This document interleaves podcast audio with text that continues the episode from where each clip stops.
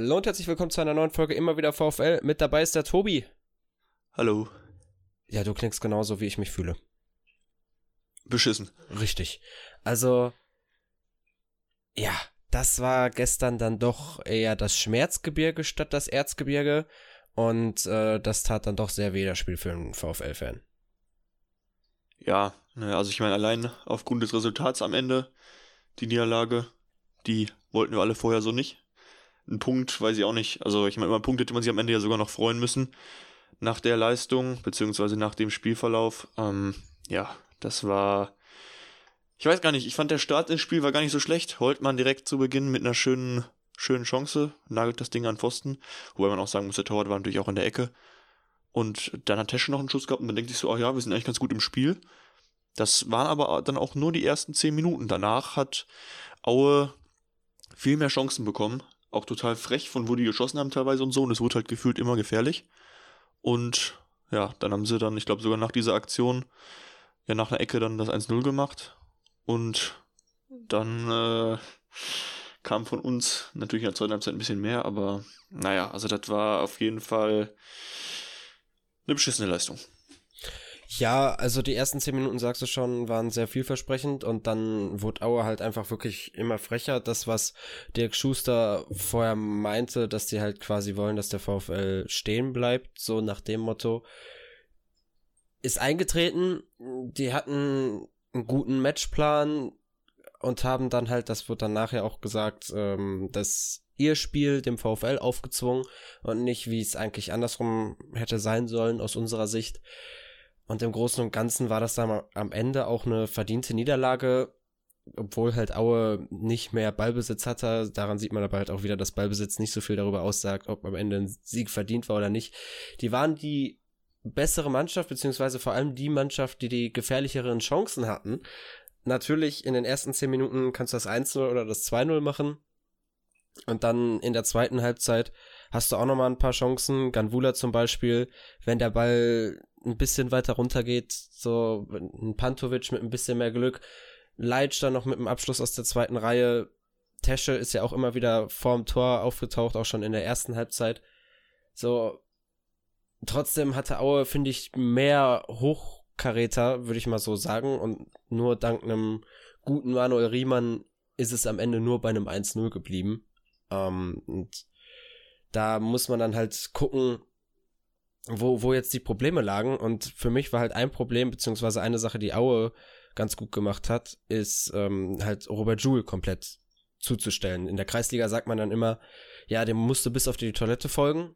Also, kann, vielleicht sind die Worte vorher auch zu Samsung gefallen. Der war ja wirklich überall bei Joule. Der hat danach ja auch gesagt, der wäre mir noch bis in die Kabine gefolgt. Der hatte gar keine Möglichkeit, sich da irgendwie zu befreien. Und da bin ich dann wieder bei meinem alten Punkt, der halt immer so schön ist nach Niederlagen. Das sind so die Spiele, woraus du am meisten lernst. So, du hast jetzt gesehen, okay, wir haben ein Problem, wenn halt Robert Joule wirklich gar nicht zur Entfaltung kommt. Jetzt müssen wir dieses Problem lösen. Wie machen wir das in Zukunft, wenn Mannschaften genauso spielen? Und das wird nochmal passieren, weil Joule ist halt Dreh- und Angelpunkt in unserem Spiel. Und alle werden versuchen, ihn irgendwie halt aus dem Spiel zu nehmen. Und Auer hat gezeigt, wie das geht. Und jetzt muss der VfL, beziehungsweise das Trainerteam mit einer Lösung kommen.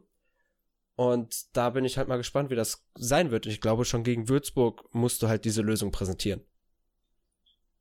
Ja, also was am Ende für einen Plan gegen Würzburg geben wird, beziehungsweise wie Würzburg gegen uns agiert, äh, steht ja noch ein bisschen in Sternen, aber ich sag mal so, die haben auf jeden Fall gesehen, wie man uns wehtun kann und werden sicherlich, es wäre schon, wäre schon sehr doof aus Würzburger Sicht, wenn sie jetzt nicht auch versuchen, das, das ähnlich, mit einer ähnlichen Taktik anzugehen gegen uns.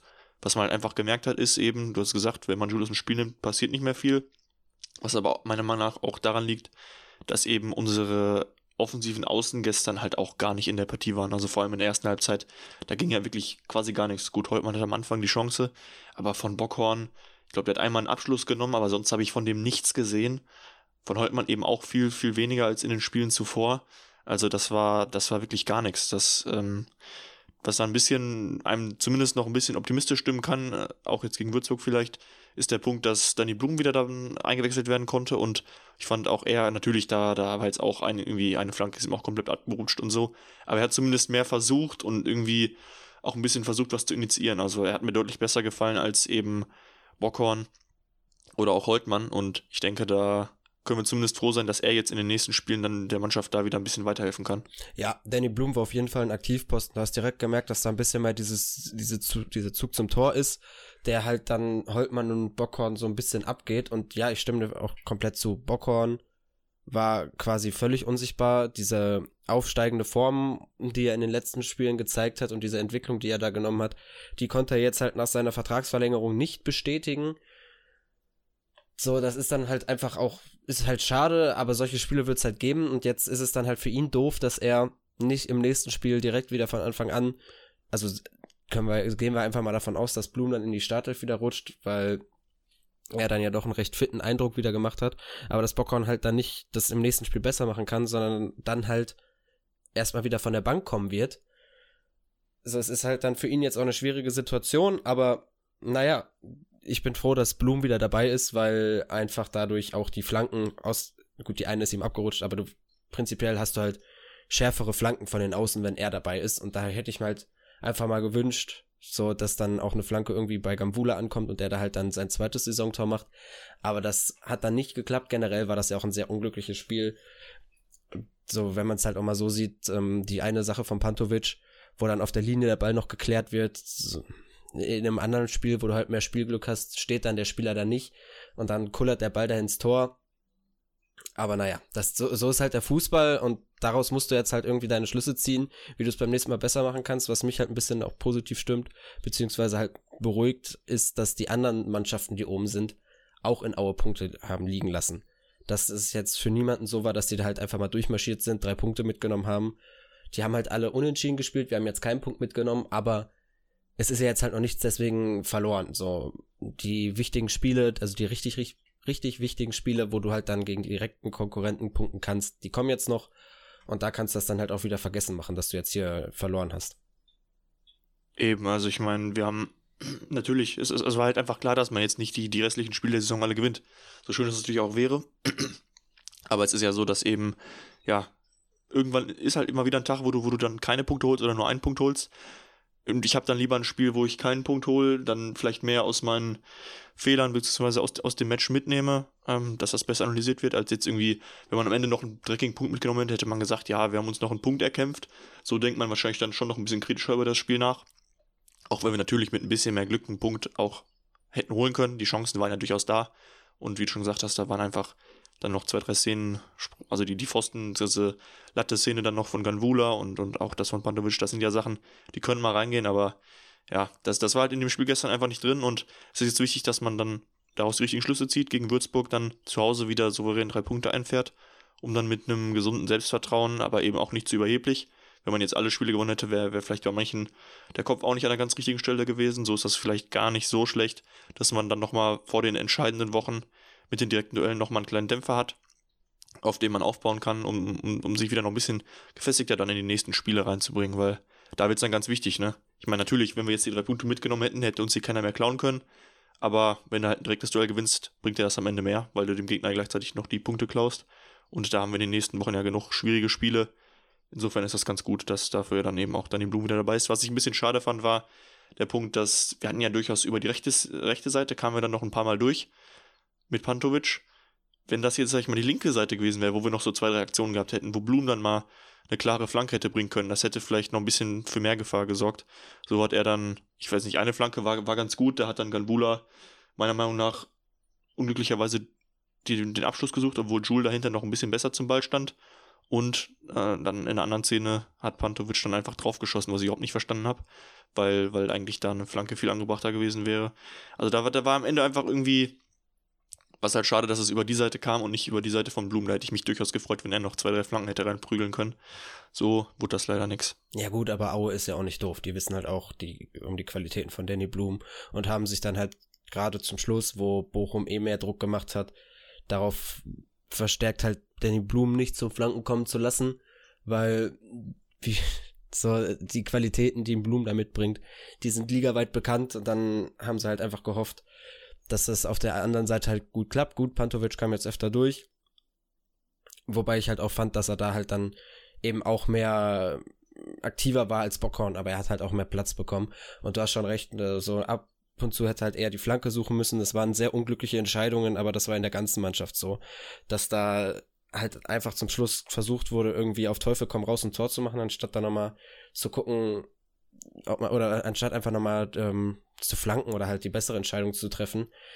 Aber gut, das ist halt jetzt so, wie du auch dann gesagt hast, man hätte jetzt nicht alle, alle Spiele gewinnen können. Es wäre schön gewesen, wenn man zumindest in die Top-Partien dann mit einer, ja, mit, mit einer Siegesserie reingeht. Aber andererseits äh, hoffe ich einfach, dass da jetzt halt auch die richtigen Schlüsse draus gezogen werden. Aber ein Problem ist halt immer noch vom VfL, dass man es nicht mehr schafft, in dieser Saison über 90 Minuten halt die konstanten Leistungen zu zeigen. Und das liegt halt so an verschiedenen Punkten. Das ist dann, dass Spieler wie Suarez auf einmal ganz, ganz wilde Fehlpässe spielen, die du halt gar nicht gewohnt bist. Dass da halt einfach diese, diese Stammspieler, die sonst immer die Leistung gebracht haben, dann um, sich Unkonzentriertheiten leisten. So ist es dann natürlich auch schwierig, über 90 Minuten dem Gegner das Spiel aufzuzwingen. Aber es kann nicht sein, dass du 10 Minuten am Anfang das Spiel machst und dann halt quasi für, ja, wie lang war das dann? 40, 45 Minuten aufhörst zu spielen und erst halt wieder zum Schluss ähm, versuchst ein Tor zu schießen.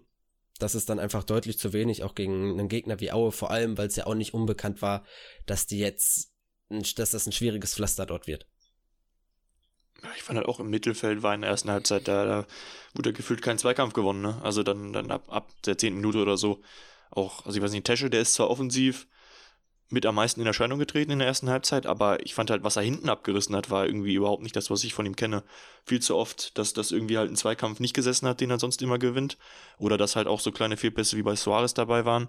Ich meine, ich, ich will mich jetzt auch nicht hier auf einzelne Spieler einschießen, dass das, sagen wir immer, das, das sollte man nicht machen, aber da sieht man halt einfach, dass eben insgesamt das, das in der ersten Halbzeit überhaupt nicht gepasst hat, weil einfach so einfache Fehler passiert sind von Spielern, wo man es absolut nicht gewöhnt ist. Und ja, dann halt noch dazu, dass eben ein Joule komplett aus dem Spiel genommen wurde das macht es dann sehr schwierig, wenn man, wenn man sonst keine großen Ideen nach vorne hat. Auch ein Zolli hatte ja gestern, gestern keinen, ich will nicht mal sagen, keinen schlechten Tag, weil ich habe nicht so viel gesehen, als dass ich sagen könnte, der hat die Sachen schlecht gemacht. Er, er kam überhaupt nicht an Ball, ne? Ja, das ist dann halt auch eben dieses Problem wieder für einen Stürmer wie Zolli, der halt viel von den Kombinationen mit Jule lebt dass er, also beziehungsweise halt auch von den Aktionen, die er mit dem Ball hat, lebt, dass er dann einfach nicht auffällt. Ein Gambula kann dann halt auch mal am Ball festmachen und dann siehst du ihn auch, aber ein Zolli ist halt nicht dieser Stürmer, der das macht. Und deswegen fällt er dann halt gerade bei solchen Spielen einfach nicht auf. Und das haben wir ja in den letzten Spielen immer wieder gesagt, dass dann ein Zolli sehr unauffällig ist, dann kriegt er seine Chancen und dann siehst du ihn auch und das macht er auch nicht schlecht. Heißt, er, er ist immer noch am Arbeiten, aber halt nicht so stark, wie wie es eigentlich auf den Außen ist. So, dann weiß ich auch nicht, das war halt auch in der, in der Hinrunde anders. Dann zum Beispiel Kombination wie, wie gegen Heidenheim oder so, wo sich Zolli und Jule halt echt da gut durchkombiniert haben. Gegen St. Pauli war es dann halt auch wieder so, aber jetzt auch da versuchen, also wenn sie nicht Jule aus dem Spiel nehmen, dann versuchen sie halt zumindest diese Connection ein bisschen aus dem Spiel zu nehmen, die Gegner.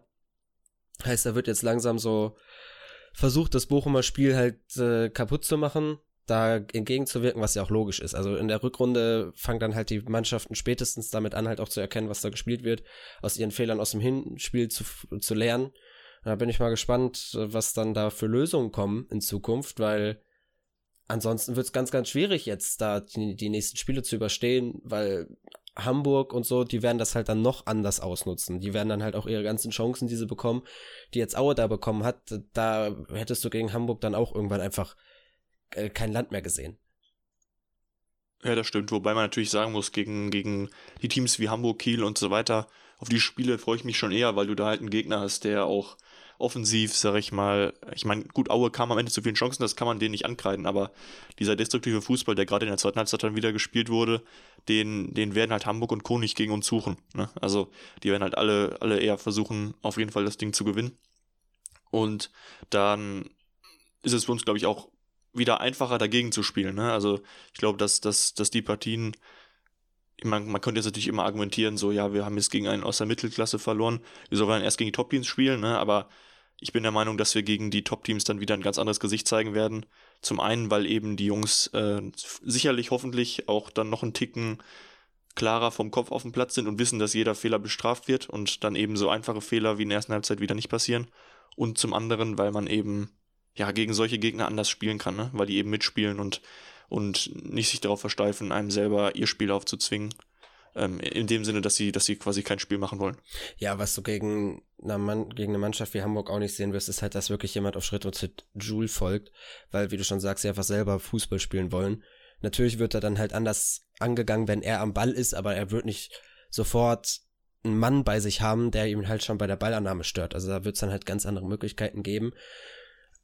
Und da habe ich halt auch ein bisschen Hoffnung.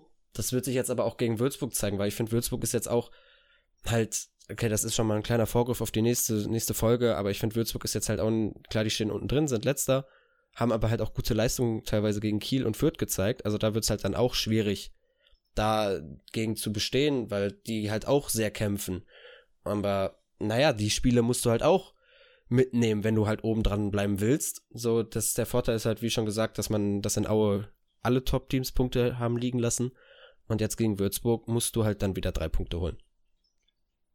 Ja, ich meine, gegen Würzburg hat ja, das war ja auch die, die Szene, wo Fürth so mit so einem, naja, ich will nicht mal fraglichen Elfmeter sagen, sondern mit einem Nicht-Elfmeter äh, dann das 3-1 geschossen haben oder so, ne? Ja, oder Kiel also, auch mit dem Nicht-Elfmeter, wo dann sogar genau. Petersen, der jetzt Schiedsrichter bei uns war, Videoschiedsrichter war und dann abgesetzt wurde, erstmal als Videoschiedsrichter und da vielleicht auch, ich fand die Leistung gestern von Petersen, also zumindestens die Kartenverteilung war halt wieder unterirdisch, so, wenn man mal überlegt, wie oft Aue gefault hat, so, da hätte man halt irgendwann mal mit einer Karte dazwischen gehen müssen. Am Ende hat Aue gar keine gelbe Karte bekommen. Wir haben zwei gelbe Karten bekommen. Maxim Leitsch ist für das nächste Spiel gesperrt gegen Würzburg. Darf man ja jetzt auch nicht vergessen. Hat seine fünfte gelbe Karte gekriegt. Ja, war eine, also auch von Schiedsrichterseite aus Kartenverteilung war miserabel, aber daran liegt es jetzt halt auch nicht, dass man da verloren hat. Nee, genau. Also klar, da kann man natürlich diskutieren, ob man sagt, da, da hätten wären jetzt ein, zwei gelbe Karten auf jeden Fall angebracht gewesen. Fand ich auch gerade in der ersten Halbzeit war irgendwie ein bisschen härteres Einsteigen gegen Danilo, da hätte ich mich durchaus über eine gelbe gefreut, aber am Schiri hat es auf jeden Fall nicht gelegen, dass wir die Partie nicht geholt haben. Ich meine, äh, gibt ja noch ein paar, die, die da gemeckert haben, dass Amel da kein Elfer rausgeholt hat, aber ich finde, das war halt auch kein Foul. Also, das, das, ähm, natürlich, da war irgendwie ein bisschen Kontakt da, aber irgendwie, das, das war halt nicht klar genug, um Elfmeter zu sein und ähm, da hätte er sie besser versuchen sollen, irgendwie noch weiter reinzulaufen, weil an sich die Szene hat ja nicht schlecht gemacht. Nur dann, dann hat er halt da gedacht, ach komm, ich nehme mal den Elfer mit, bevor ich hier noch irgendwie versuche, eine Flanke reinzuschlagen. Wobei ich das am Ende echt ganz lustig fand, wie dann äh, fast, oder Amel auf Leitsch dann am Ende noch so mit unsere beste letzte Torchance war. Ne? Also da hat man schon gemerkt, dass es in der Offensive einfach ein bisschen gehapert hat. Wobei die, die fünfte gelbe Karte gegen Leitsch ist natürlich jetzt ein bisschen bitter, dass er fehlt, aber es ist eigentlich gut, dass jetzt endlich sich mal einer die fünfte geholt hat, damit das nicht eben, wie wir das schon vor ein paar Folgen so düster prognostiziert haben, dass vielleicht dann in einem Topspiel gleich fünf Mann fehlen oder so, sondern es ist ganz gut, dass jetzt einer schon mal seine fünfte hat und dann mal schauen, wann die anderen dann ihre, ihre fünfte oder zehnte gelbe Karte holen, um ja. uns das dann nochmal, wie uns das dann erwischt. Ob das immer einer pro Partie ist, dann kann man das noch irgendwie verschmerzen. Wenn es halt zwei, naja, sag ich mal, drei aufwärts sind, dann ist es halt echt doof. Das stimmt. Dann kommen wir mal zu einer Kategorie, die wir jetzt gerne einführen würden, und zwar ist es halt der Spieler des Spiels. Das ist immer recht schwierig nach so Niederlagen, aber dennoch ähm, würde ich da einfach mal anfangen und für mich ist ganz klar der Spieler des Spiels. Manuel Riemann, ich bin mir eigentlich auch ziemlich sicher, dass du mir da zustimmen wirst. Wir haben ja gerade schon angesprochen, der hat viele Dinger hinten rausgeholt, hat uns im Spiel gehalten, war wieder sehr aktiv, manchmal ein bisschen drüber mit seinen Kommentaren. Ich erinnere mich da an einen Kommentar, als Holtmann vorne einen Fehler macht und dann brüllt Riemann von hinten, Trainer, hol den raus. Ich finde, das sollte man sich nicht erlauben, so in Bezug auf die eigene Mannschaft. Aber da, Manuel Riemann ist ein sehr emotionaler Typ und ich denke mal, nach dem Spiel redet der da halt auch anders dann mit Gerrit. Vielleicht entschuldigt er sich auch dafür, wobei ich das eigentlich glaube mit seiner persönlichen Entwicklung. Aber für mich auf jeden Fall der beste Mann auf dem Platz, eigentlich mit Abstand sogar der beste Bochumer auf dem Platz gewesen gestern. Und ähm, ja, hat, was ich ein bisschen vermisst habe in den letzten Spielen, war, dass er halt ab und zu mal gesprungen ist. So, wenn man es so doof sagen kann. Aber da hat er halt auch wieder gezeigt, dass er auf der Linie auch ein genialer Keeper ist, den wir da hinten in den eigenen Reihen haben. Ja, bin ich auf jeden Fall bei dir. Also die, die, die Sache mit dem, was er von sich jemand habe ich gestern nicht so gehört. Ich hatte, war das war nicht ganz so laut, was ich gehört habe. Deswegen habe ich nicht alle Kommentare vom Spielfeld mitbekommen. Wenn er das wirklich gesagt hat, dann geht das meiner Meinung nach natürlich nicht. Aber sind, sind äh, Emotionen im Spiel bei Riemann immer sehr, sehr viele. Insofern, ähm, ja, das wird jetzt kein Ding sein, was da irgendwie länger zwischen denen stehen wird, denke ich mal.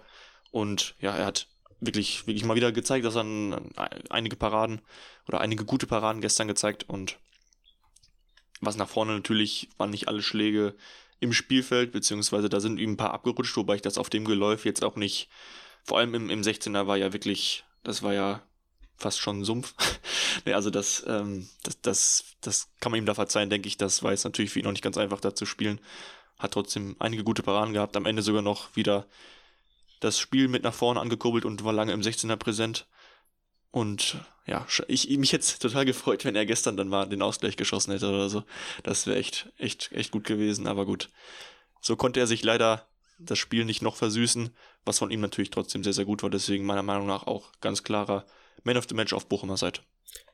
Hoffen wir dann natürlich, dass in Zukunft wieder Feldspieler Man of the Match hier im, bei uns im Podcast werden und nicht der Keeper, weil wenn der Keeper Man of the Match ist, kann es immer sein, dass man halt dann gerade so 1-0 oder so gewonnen hat und er uns ins Spiel gehalten hat, so gegen Würzburg zum Beispiel in der Hinrunde. Aber eher sind es dann die Feldspieler bei einem Sieg und da hoffen wir natürlich, dass wir die eher küren können. Ihr könnt uns das gerne in die Kommentare schreiben bei den jeweiligen Social Media Posts per Privatnachricht, wer für euch der Spieler des Spiels war. Und dann hören wir uns wieder in der Folge vor Würzburg wieder. Macht's gut. Auf Wiedersehen. Bis dahin. Ciao, ciao.